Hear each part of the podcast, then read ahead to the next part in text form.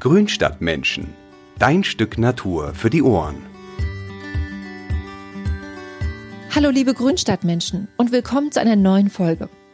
Auch wenn es aktuell draußen nicht wirklich winterlich zugeht, dreht sich in dieser Folge alles ums Thema Vögel im Winter füttern.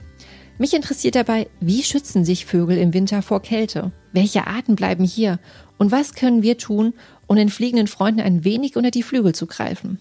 Das erfahrt ihr in dieser Folge.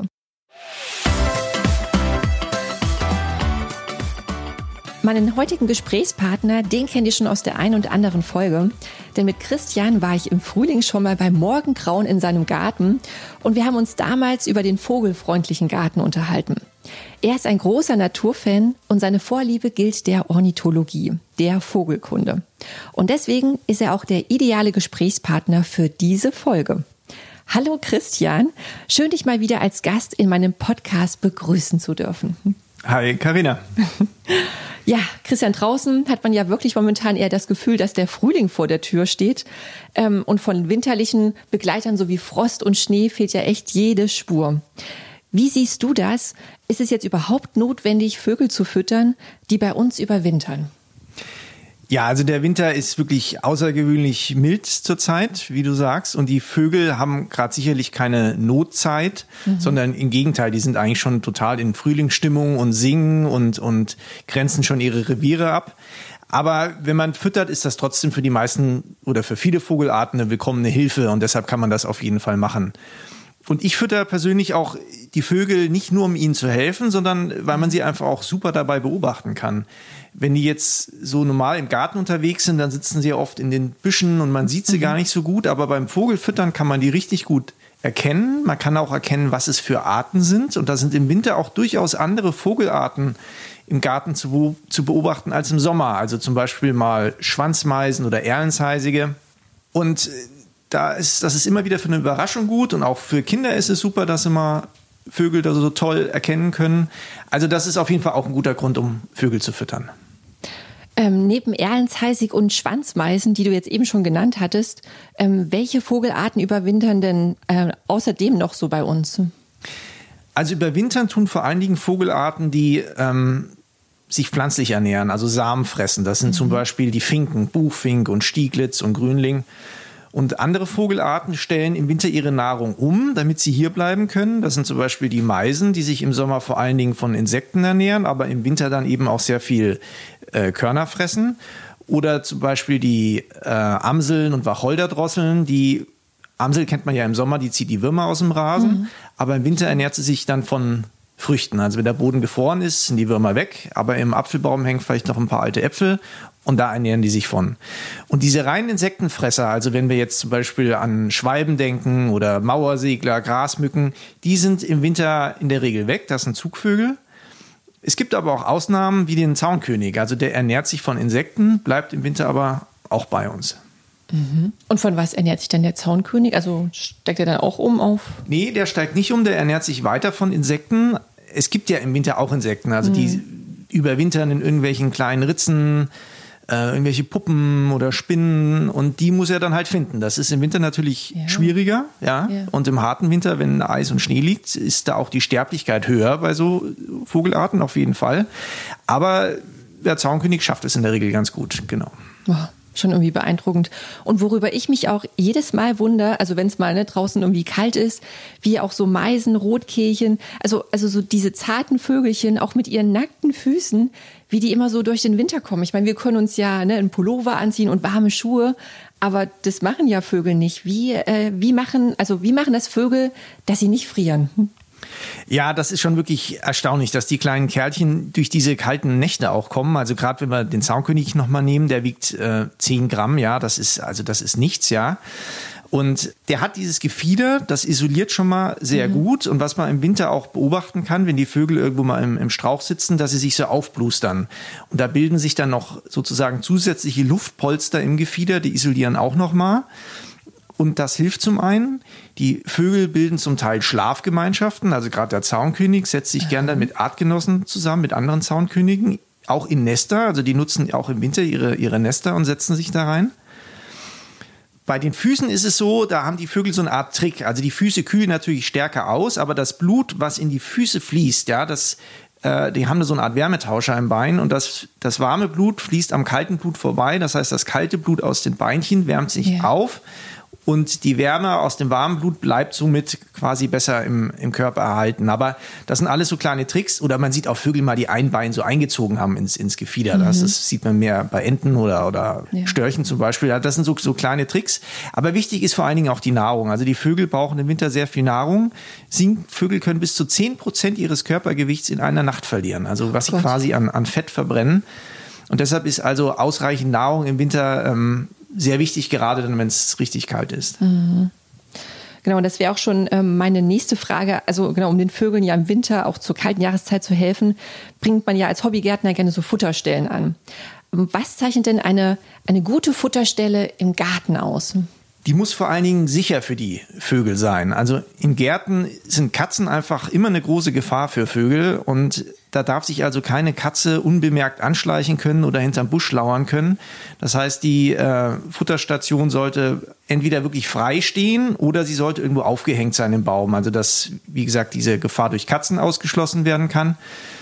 Und was ich immer empfehle, ist auch die Station so aufzuhängen, dass man sie selber gut sehen kann. Also vors, mhm. in der Nähe vom Küchenfenster oder Esszimmerfenster oder so. Und sich auch durchaus ein Fernglas auf die Fensterbank legen, damit man mal gucken kann, was da sich so tut. Ja, das ist auch immer wie ganz spannend, so das Beobachten, aber auch zu wissen, was dann da so rumflattert. Ne? Am häufigsten, also so geht's mir jedenfalls, da sehe ich ja meistens irgendwie Spatzen und die Meisen an den Futterstationen.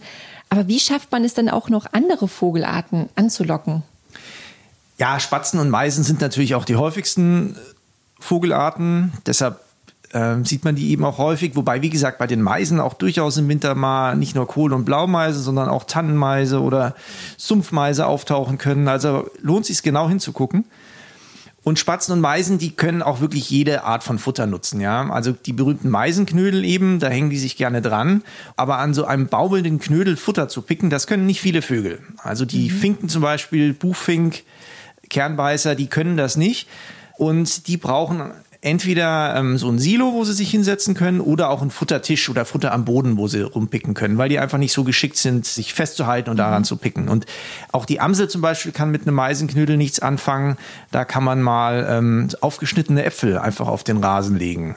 Da geht die Amsel oder auch mal die Wacholderdrossel, das ist auch so ein Wintergast, die gehen dann gerne an dieses aufgeschnittene Obst und picken da. Aber jetzt genau nochmal zu diesen Weichfutterfressern, die jetzt am Boden was, ähm, die man da füttert auch da wieder meine Frage, auch in puncto Katzen. Ähm, was muss ich denn da machen, dass da die Vögel nicht so ähm, zur leichten Beute werden?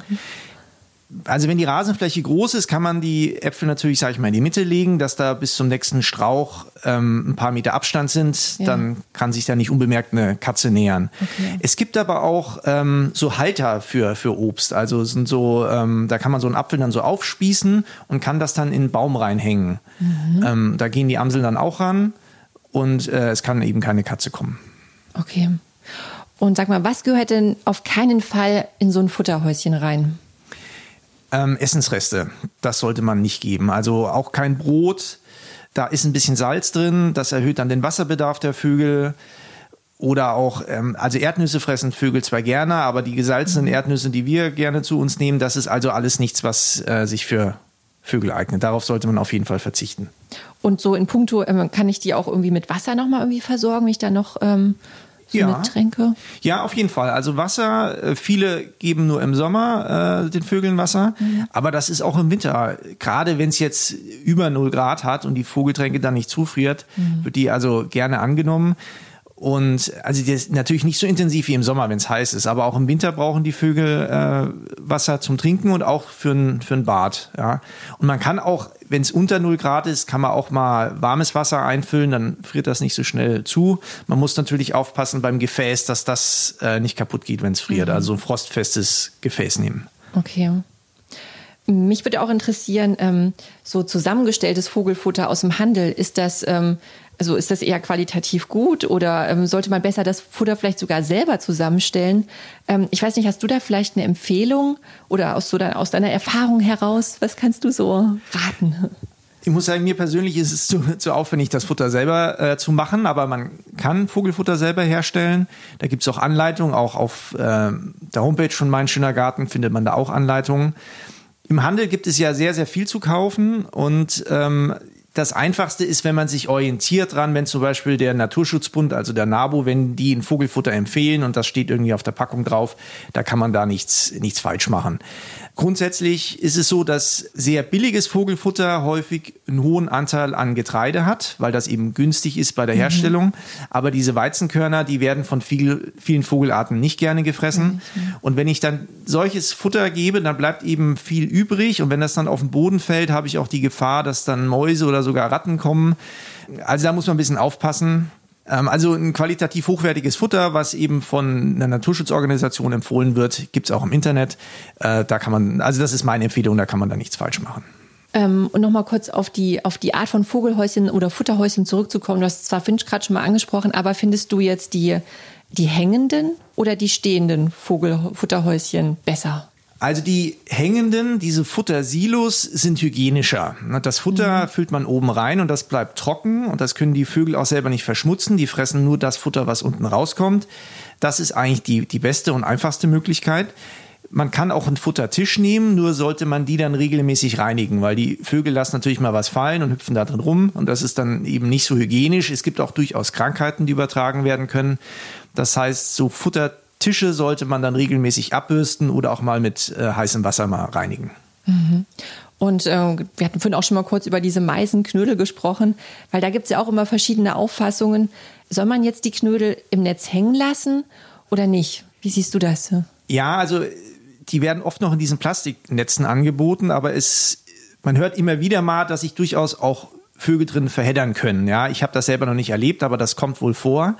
Deshalb ist es besser, äh, wenn man die ohne Netz kauft. Das gibt es. Mhm. Und es gibt auch wieder Halterungen zu kaufen, wiederum für Meisenknödel. So ähnlich wie Silos oder auch für einzelne ähm, Meisenknödel. Und da hat man eben kein Netz und die Vögel können trotzdem am, am Knödel picken. Und man spart natürlich auch diese, dieses Plastik, dieses Unnötige mhm. eigentlich. Und äh, ist letzten Endes auch wieder ein Beitrag für den Umweltschutz. Das stimmt natürlich. Ähm, und auch immer eine äh, gern gestellte Frage, die ich natürlich hier nicht aussparen möchte. Sollte man auch im Sommer weiterhin füttern? Hm? Ja, da scheiden sich die Geister auch bei den Vogelexperten, muss man sagen. Also es gibt sicherlich Vogelarten, die ein bisschen profitieren davon, eben Meisen, Spatzen, eher die häufigen Vogelarten. Aber man muss auch sagen, dass das Futter, was die Vögel im Sommer am meisten benötigen, wenn sie ihre Jungen aufziehen, mhm. das ist eigentlich kein Futter, was man ihnen anbieten kann. Zum Beispiel füttern die Meisen ihre Jungen fast ausschließlich mit äh, Raupen. Im, im, Frühling, ja. ja. Und da ist eigentlich das Allerwichtigste, ich habe einen vogelfreundlichen Garten, ja, mit vielen Gehölzen und Bäumen und da finden die Vögel dann genügend Nahrung, auch die passende Nahrung für die Jungvögel und dann kann ich mir die Sommerfütterung eigentlich auch sparen. Aber wie ist das also vielleicht, oder machen das denn die Vögel vielleicht auch so, dass die, die Eltern die Jungen mit den Raupen füttern, aber sie selber brauchen ja auch Energie, ne? Oder, oder picken die zwischendurch auch mal ein paar Raupen für sich ab? Wie, wie machen die das denn so, die Eltern? Ja, also früher hatte man auch ähm, immer die Befürchtung, dass die Vogeleltern dann ihre Jungen mit der falschen Nahrung füttern. Also dass die Aha. Meisen sozusagen sehen, da ist jetzt ganz einfaches Fettfutter, also fütter ich meine Jungen mit diesem Fettfutter. Das machen sie in der Regel nicht. Sie können das wohl gut unterscheiden, was sie selber quasi an Futter brauchen, an Nahrung und vertragen können und was die Jungen vertragen. Es gibt aber doch immer wieder mal Berichte, wo wohl auch das Futter von der Fütterung dann an die Jungen geht, die das dann nicht gut vertragen haben. Also wie gesagt, da ist die Wissenschaft so ein, so ein bisschen unsicher. Mhm. Sag ich mal, Spatzen, die äh, sowieso viel Sämereien fressen, die profitieren durchaus wohl von, von Fütterung. Ähm, und man stützt, unterstützt ein bisschen die Altvögel damit. Also sage ich mal so, unterm Strich ist es wahrscheinlich kein großer Schaden, aber es ist auch kein allzu großer Nutzen, die Sommerfütterung. Okay.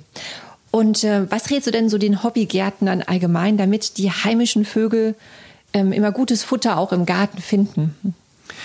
Ja, also für Vögel sind ganz wichtig immer ähm, große Bäume. Also wer noch einen Apfelbaum im Garten hat, einen großen, auch wenn der nicht mehr so viel trägt, vielleicht auf jeden Fall stehen lassen.